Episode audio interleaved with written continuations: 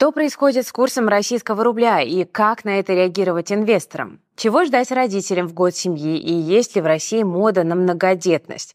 Как прошел очередной день торгов на Мосбирже и почему так выросли акции металлургов? Ну а также кто будет спасать Россию от кадрового голода, что депутаты предлагают нам вместо больничных и какие опасности теперь несут голосовые сообщения. Друзья, эти и другие важные темы из мира экономики, финансов мы с вами в ближайшие минуты обсудим. Как всегда, с вами Кира Юхтенко. Это ежедневный обзор новостей от InvestFuture. Так что не забывайте ставить лайки, оставлять комментарии и, конечно, обязательно подписывайтесь на наш канал. Это очень важно для нашей работы.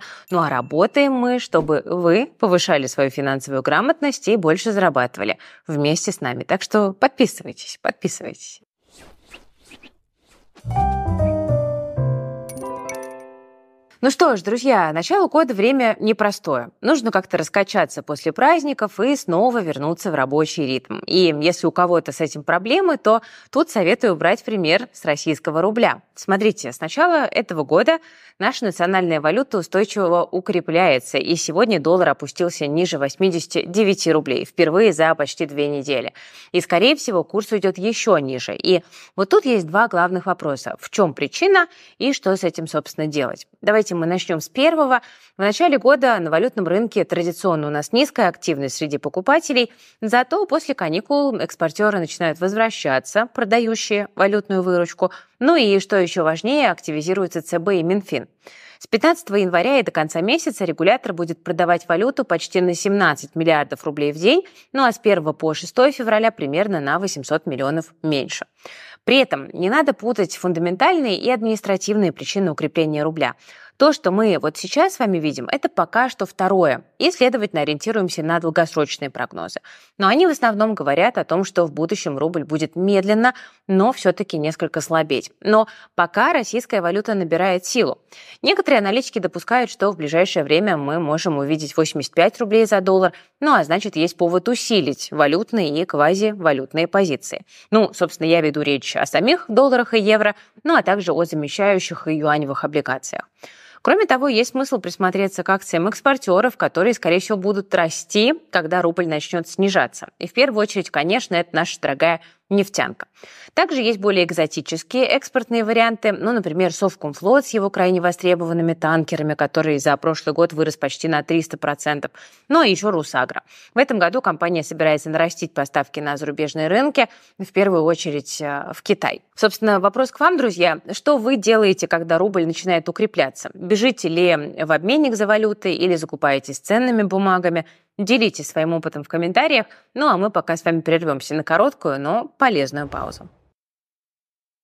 Россияне накопили под подушками более 18 триллионов рублей. Объем наличных на руках у наших соотечественников растет. Люди снимают премии и бонусы за прошлый год. И это, конечно, негатив для экономики. Деньги не работают, а лежат мертвым грузом. Для владельцев наличности это тоже проблема, потому что наличную валюту медленно съедает инфляция. И лучше, конечно, чтобы деньги работали. В акциях, облигациях, на депозитах или на краудлендинговых платформах таких как JetLand. Там частные лица инвестируют в развитие малого и среднего бизнеса. Клиенты JetLand могут получать до 33,2% годовых, ну а средневзвешенная процентная ставка достигает уровня 23,68%. Инвесторы, вложившие миллион рублей в краудлендинг в начале 2023 года, получили 220 тысяч рублей годовых и более. Для сравнения, та же сумма в корпоративных облигациях принесла бы около 90 тысяч. Мало того, что доход выше, чем в облигациях, так еще и нервов значительно меньше, чем в акциях. Я через JetLand инвестирую уже больше года. Начала со 100 тысяч рублей с относительно небольшой ожидаемой доходностью. Понемногу добавляла в портфель компании и улучшала результаты. Сейчас у меня в портфеле почти 800 компаний, и благодаря этому растет периодичность платежей и диверсификация моего портфеля. С учетом бонусов от JetLand на моем счете порядка 300 тысяч, ну а годовая доходность портфеля поднялась выше 20%. Освоить краудлендинг может даже новичок. На платформе есть автоинвестирование по одной из готовых готовых стратегий. Ну, например, при работе по агрессивной, высокого рисковой стратегии доходность поднимется до 33,2% годовых. При использовании консервативной до 20 3,9% при минимальных потерях. Кстати, автоинвестирование доступно от 2000 рублей. Протестировать его можно на совсем небольших суммах. И самое важное, все официально. Платформа ведущий оператор в реестре Центробанка и резидент Сколково. Количество людей, которые инвестируют через JetLand, уже перевалило за 123 тысячи. Тем, кто зарегистрируется по ссылке в описании, JetLand на месяц даст дополнительные 10% годовых к первой сумме пополнения. Бонус действует в течение 7 дней с момента выхода ролика. Ну а для действующих клиентов сейчас проходит акция «Снежная». Участвуйте и выигрывайте кэшбэк до 100% на целый год. Ну что ж, друзья, двигаемся дальше. Помните ли вы такого персонажа Доминика Торетто из фильмов «Форсаж»? В интернете еще много мемов с его цитатами про важность семьи. Так вот, в этом году наши власти, похоже, очень вдохновились его идеями. Ну и на самом деле это хорошо. 24 год был заранее объявлен годом семьи. И теперь нам, наконец, рассказали, что именно это будет означать на практике. Накануне правительство утвердило план действий по оказанию финансовой помощи семьям с детьми, ну а также сохранению репродуктивного здоровья граждан, что бы это ни значило, укреплению семейных ценностей у молодежи, ну и так далее. Ну вот, э, в частности, власти намерены развивать у молодых людей моду на многодетность, так сказать. Владимир Путин в очередной раз это подчеркнул во время своей поездки на Чукотку, и он также отметил, что этот тренд у россиян уже наметился. По его словам, в позапрошлом году 60% мужчин и 70% женщин ответили в вопросах, что хотели бы иметь двух и более детей. При этом президент не поддержал недавнюю идею депутатов разрешить использовать мат-капитал для приобретения автомобиля. Вместо этого он обещал проработать вопрос об особых льготах на покупку машин для многодетных семей. По его словам, речь может идти о льготном кредите или субсидировании. Ну, в общем, посмотрим, что будет на практике, но звучит, я думаю, для многих довольно интересно. Но давайте вернемся к мерам, которые правительство уже утвердило. Ну, например, в первом квартале года будет э, субсидия на ипотеку почти в полмиллиона рублей за рождение третьего ребенка. Кроме того, профильные министерства должны будут усовершенствовать программы льготной ипотеки для семей с э, детьми. Но вообще финансовых мер поддержки там достаточно много, и мы вот с командой решили собрать э, такой полный гайд, да, инструкцию по пособиям, которые полагаются родителям в России в этом году. Мы не стали туда включать выплаты малоимущим, там, семьям с особым статусом, вот только то, что полагается, ну, плюс-минус всем.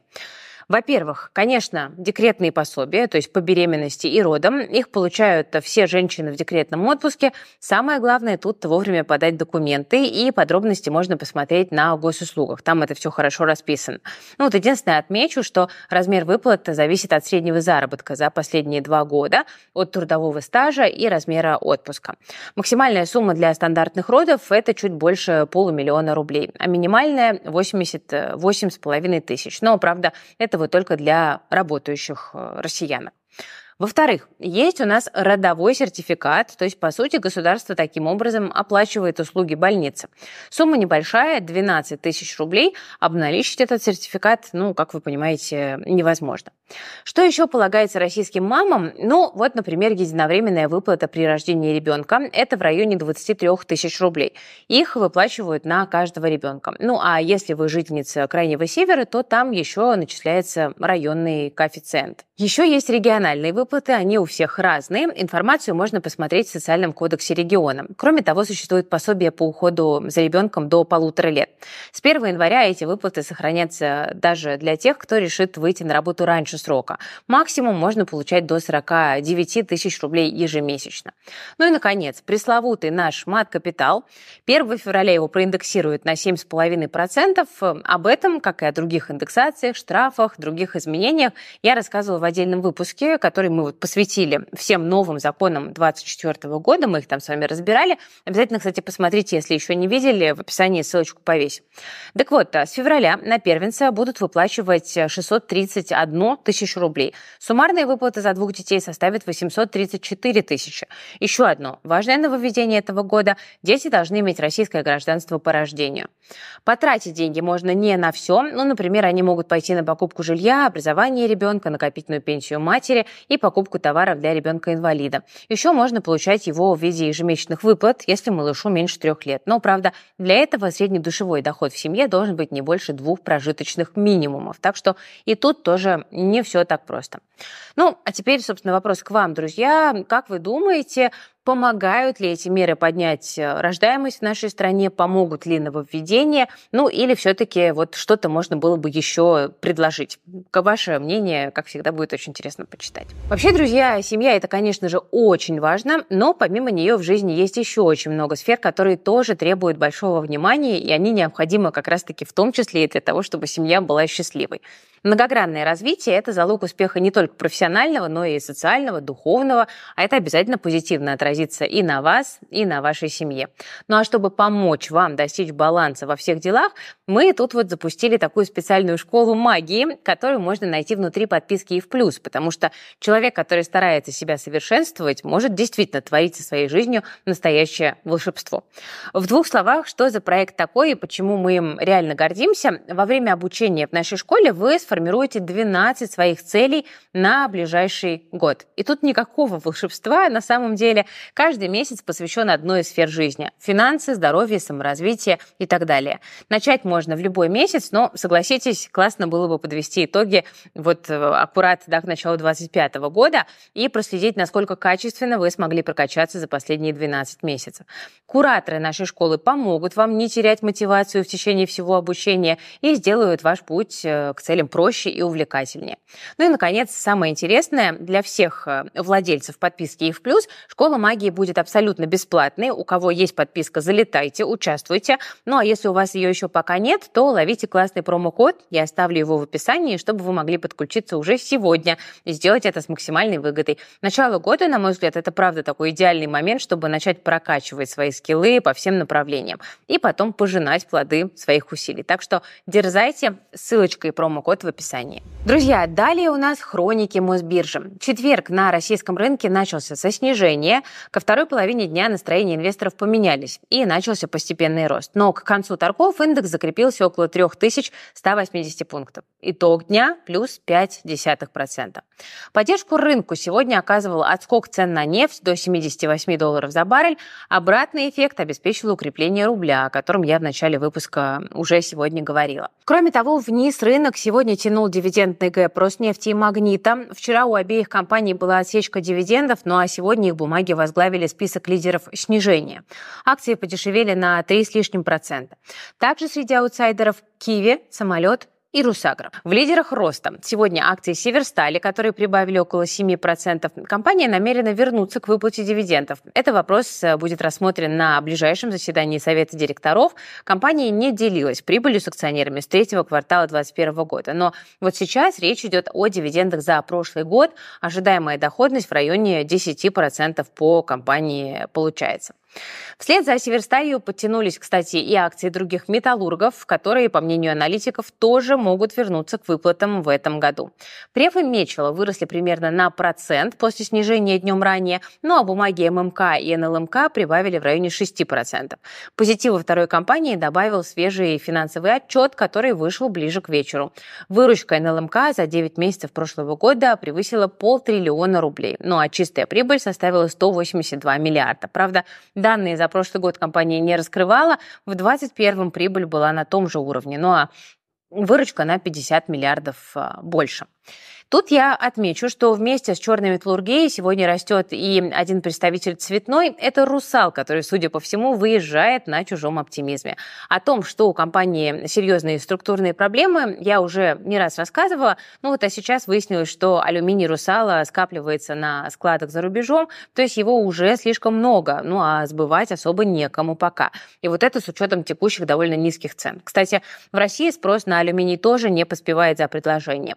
Ну, справедливости справедливости ради, небольшой позитив для акций компании все-таки есть, и это тоже хочется проговорить. Первичный алюминий из России так и не попал в 12-й пакет санкций ЕС. Ну а Великобритания хоть и запретила импорт российских металлов, но все равно выдала лицензию на торговлю ими на лондонской бирже. Но, на наш взгляд, всего этого недостаточно, чтобы сейчас в бумаги «Русала» верить. Ну и с выплатой дивидендов у компании пока не очень, а для наших инвесторов это, конечно, очень весомый фактор. И, друзья, еще одна интересная новость про металлургов. В профильных каналах сегодня появился довольно любопытный инсайт про Северсталь, ну, точнее, про ее владельца, Алексея Мордашова. Неназванные представители инвестбанков и фондовых компаний утверждают, что он собрался выкупить около 15% депозитарных расписок Global Trans. Транспортный оператор доставляет грузы в более чем 60 стран, я вам напомню. Ну и, собственно, поэтому такой актив э, Северстали бы действительно пригодился той самой Северстали, которая в том году жаловалась на дорогую логистику. Я повторю, что пока это только не подтвержденный какой-то слух, но вообще это бы объяснило необычную активность, которая происходит в акциях Global Trans на этой неделе. С понедельника акции более 6% прибавили. Но, правда, если подсанкционная Северсталь действительно приобретет долю в Global Trans, трансе, то грузопереводчик тоже рискует попасть под западные ограничения. Само собой, для бумаг компании это станет большим негативом, но давайте раньше времени паниковать с вами не будем. В завершение темы пару слов о нефтегазе. Несмотря на подросшую нефть, там сегодня все достаточно грустно. Из крупника нормально подрасти удалось только обычным акциям Сургутнефтегаза и префам Роснефти, ну и немного Лукойлу. Фоном стали свежие данные Минфина о выплатах нефтяникам по топливному демпферу. В прошлом году они составили 1,6 триллиона рублей. По сравнению с 2022 годом субсидии нефтяникам срезали более чем на четверть. Плюс получается, что около 60% всей прибыли, которую нефтяники заработали за 9 месяцев прошлого года, они получили от Минфина. Имеется в виду совокупная прибыль шести крупнейших компаний сектора. Это Роснефть, Лукойл, Газпромнефть, Татнефть, Башнефть и Руснефть. Ну и не мудрено, что производители нашего черного золота так боролись за полноценное возвращение этого механизма.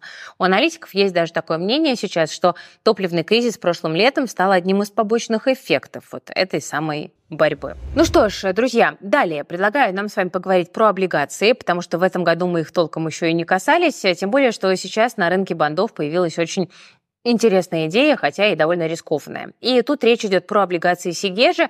Вот вчера мы рассказывали о росте ЖД-перевозок леса в прошлом декабре, и на этой новости акции Сигежи подтянулись. Но, правда, сегодня в них началась коррекция, но тем не менее. И тут возникает вопрос, а что же с облигами-то у Сигежи? Смотрите, с одной стороны, мне, конечно, не очень нравится, что все банды Сигежи длинные. С другой стороны, эти бумаги все меньше выглядят совсем уж безумным вложением. Один из главных аргументов за покупку – это поведение АФК системы, которая решила помочь компании вместо того, чтобы сразу реструктуризировать долги. Кроме того, лесная отрасль очень важна для государства, так что вряд ли власти вот уж прям дадут погибнуть такому видному представителю сектора. Ну и сама Сигежа вроде как еще не утратила волю к жизни.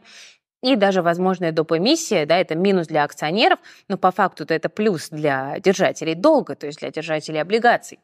Из явного негатива понижение кредитного рейтинга Сигежи до BBB от агентства «Эксперт РА» Ну, как бы вот тоже это просто нужно отметить.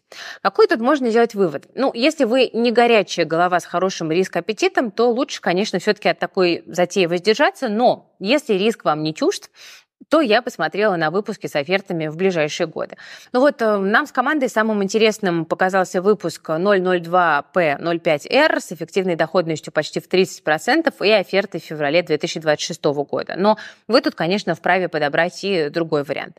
Вообще нужно отметить, что оферта – это штука довольно сложная, для непосвященных инвесторов там много тонкостей, можно легко запутаться, но такая вот привлекательная доходность по бумагам Сигежи, конечно, хорошенько мотивирует поподробнее с офертой разобраться, чтобы, возможно, эту бумагу в портфель добавить. Поэтому я вот тут в этом контексте попросила ребят из нашего телеграм-канала If Bonds делать подробную обучалку по офертам. И они ее сделали и расписали пошаговый порядок действий. Что нужно сделать, чтобы эмитент выкупил ваши бумаги по номиналу в назначенную дату. Вопросов про оферту всегда много, вот мы постарались их покрыть. Так что переходите по QR-коду на экране, по ссылке в описании, ну а дальше кликайте на закрепленное сообщение в канале и забирайте себе совершенно бесплатно эту шикарную обучалку в нашем Телеграме. Иначе придется в этих облигациях сидеть аж до 2037 года. Ну а кто знает, что будет с компанией через 13 лет. Идем дальше. Э, вот, друзья, я в своих выпусках часто вспоминаю слова Эльвиры Набиулиной о том, что кадровый голод и низкая производительность труда – это главный тормоз для нашей экономики. По данным РАН, сегодня компаниям не хватает почти 5 миллионов человек, и при этом предложение о том, как решать проблему, звучит, ну, пока вот не так уж и много. Власти, в общем-то, любят говорить там о рекордной низкой безработице в 2,9%, и как бы это действительно неплохо, но, тем не менее, некоторые исследования и на вот эту тему все же тоже появляются. Ну вот, например, Всероссийский научно-исследовательский институт труда представил большую статью о том, как побороть кадровый голод. Ее авторы уверены, в России есть почти 4,5 миллиона человек, которых можно было бы привлечь к работе. По сути, выходит, что это почти полностью покрывает нехватку работников в российских компаниях. Но вот на деле получается не все так просто. О каком, так сказать, трудовом резерве говорится в исследовании? Ну, во-первых, это безработные. Их у нас, по оценкам экспертов, почти 2,5 миллиона. Речь идет о тех, кто зарегистрирован на бирже труда и, соответственно, получает пособие. Вот здесь сразу стоп. Большинство этих людей, ну, все-таки не имеют, да, специального профессионального образования, а у нас сейчас больше всего не хватает как раз-таки квалифицированных э, кадров, причем в довольно таких сложных узких отраслях, да, это промышленность, строительство, транспорт, ну и так далее. И согласитесь, чтобы вот эти кадры подготовить, ну, нужны годы. Поэтому даже при всем желании быстро внедрить людей с биржи труда в экономику и производство, ну, наверное, точно не получится.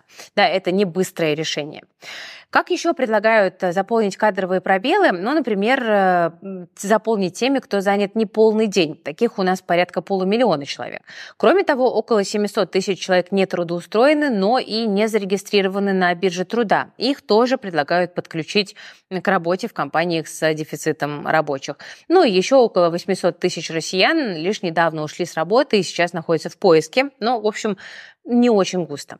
Отдельно авторы статьи выделили граждан, которые работают неофициально, но, мол, таких у нас в позапрошлом году было аж 13 с небольшим миллионов.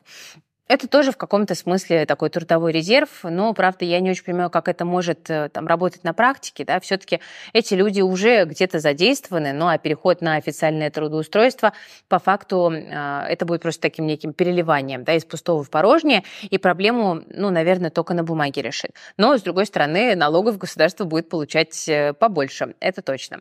Но, к счастью, в исследовании приводят и другие идеи, как решить кадровую проблему. Ну, например, законодательно закрепить повышение зарплат по особо дефицитным профессиям. Правда, касается это только госсектора, плюс предлагается анализировать эффективность э, программ переподготовки, ну и заодно вернуться к опыту 90-х, когда участников чеченских событий после демобилизации обучали новым профессиям и помогали найти себя в каком-то деле. Ну и, наконец, Эксперты предлагают, чтобы службы занятости активнее проводили ярмарки вакансий.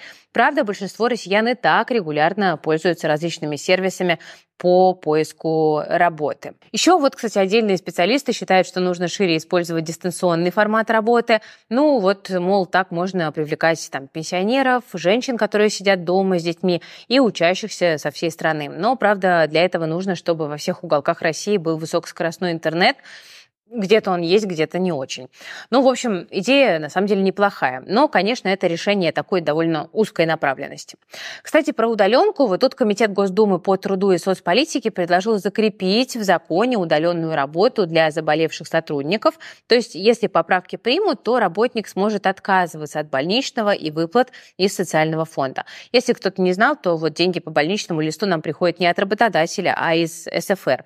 Так вот, э, теперь у россиян может э, появиться законное право временно уходить на удаленку при болезни, и депутаты считают, что от этого все только выиграют. Работник получит полную зарплату, компания не потеряет в производительности, ну а соцфонд сэкономит деньги на выплаты. Сразу отмечу, что это касается только тех, кто работает по трудовому договору, ну или ИП, которые делают добровольные взносы в СФР. Ну, в общем-то, инициатива, с одной стороны, интересная, с другой, депутаты хотят таким образом упростить контроль за двойными выплатами. Это когда сотрудник оформляет больничный, при этом этом продолжает работать. Трудовой кодекс вроде бы этого не запрещает, но при этом работодатель может оповестить соцфонд, что человек на больничном работал, и поэтому заплатить ему можно лишь частично, ну или вообще не платить.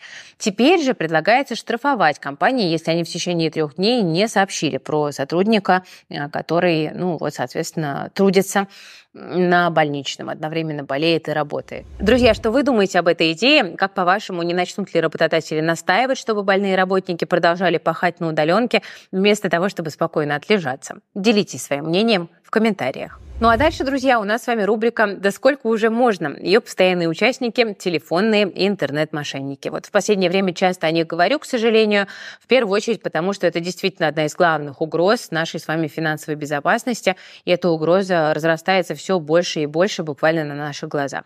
Вот накануне группа компании Solar, которая занимается кибербезопасностью, представила действительно такие пугающие данные. Оказывается, во время январских праздников с 1 по 9 число хакеры выложили выложили в открытый доступ суммарно около 5 терабайт личных данных россиян. Это более 116 миллионов записей. И давайте я поясню, почему это реально ужасный показатель. Вот буквально накануне Роскомнадзор сообщил, что за весь 2023 год было обнаружено 168 утечек персональных данных российских граждан. В результате в интернете появилось 300 миллионов записей с личной информацией граждан. И вот наступает 2024, и в первую же неделю в сеть утекает более трети от объемов прошлого года. Причем мы видим, что абсолютное большинство опубликованных записей относится у нас именно к финансовому сектору. Ну вот, например, буквально на днях украинская хакерская группировка заявила, что опубликовала базу данных почти 40 миллионов клиентов Альфа-банка. В самом банке это сразу же опровергли и заявили, что вот эти вот выложенные хакерами сведения просто скомпилированы из разных источников, но вопросы к безопасности банков все равно, конечно, остаются, и, кажется, они начинают звучать как-то громче. По сути, эти утечки, новости о которых регулярно появляются, они что делают? Они буквально дают мошенникам орудие обмана. Да, личная информация в сочетании с современными технологиями очень сильно понижают шансы распознать преступника. Ну вот, например, мошенники уже давно практикуют взломы личных страниц в соцсетях, с которых они потом пишут друзьям и родственникам человека и просят занять денег. Это вот такая вот классика. Да? Люди со временем поняли, что в таких случаях лучше перезвонить просящему, ну или попросить продублировать просьбу голосовым сообщением. Так вот, тут какое дело? Теперь мошенники научились преодолевать и это препятствие тоже. Взламывая страницу, они берут из чатов старые голосовые сообщения своей жертвы и на их основе генерируют новые. Для этого преступники используют нейросети, которые работают с голосом человека, и в результате вам спокойно может прийти голосовое сообщение от вашего знакомого или родственника с просьбой занять денег, которые на самом деле отправили мошенники. Так что этот способ проверки теперь тоже под вопросом. Ну, видимо, остается только перезванивать самому. Причем не в самой соцсети, где отправлено сообщение, а желательно по настоящему телефону.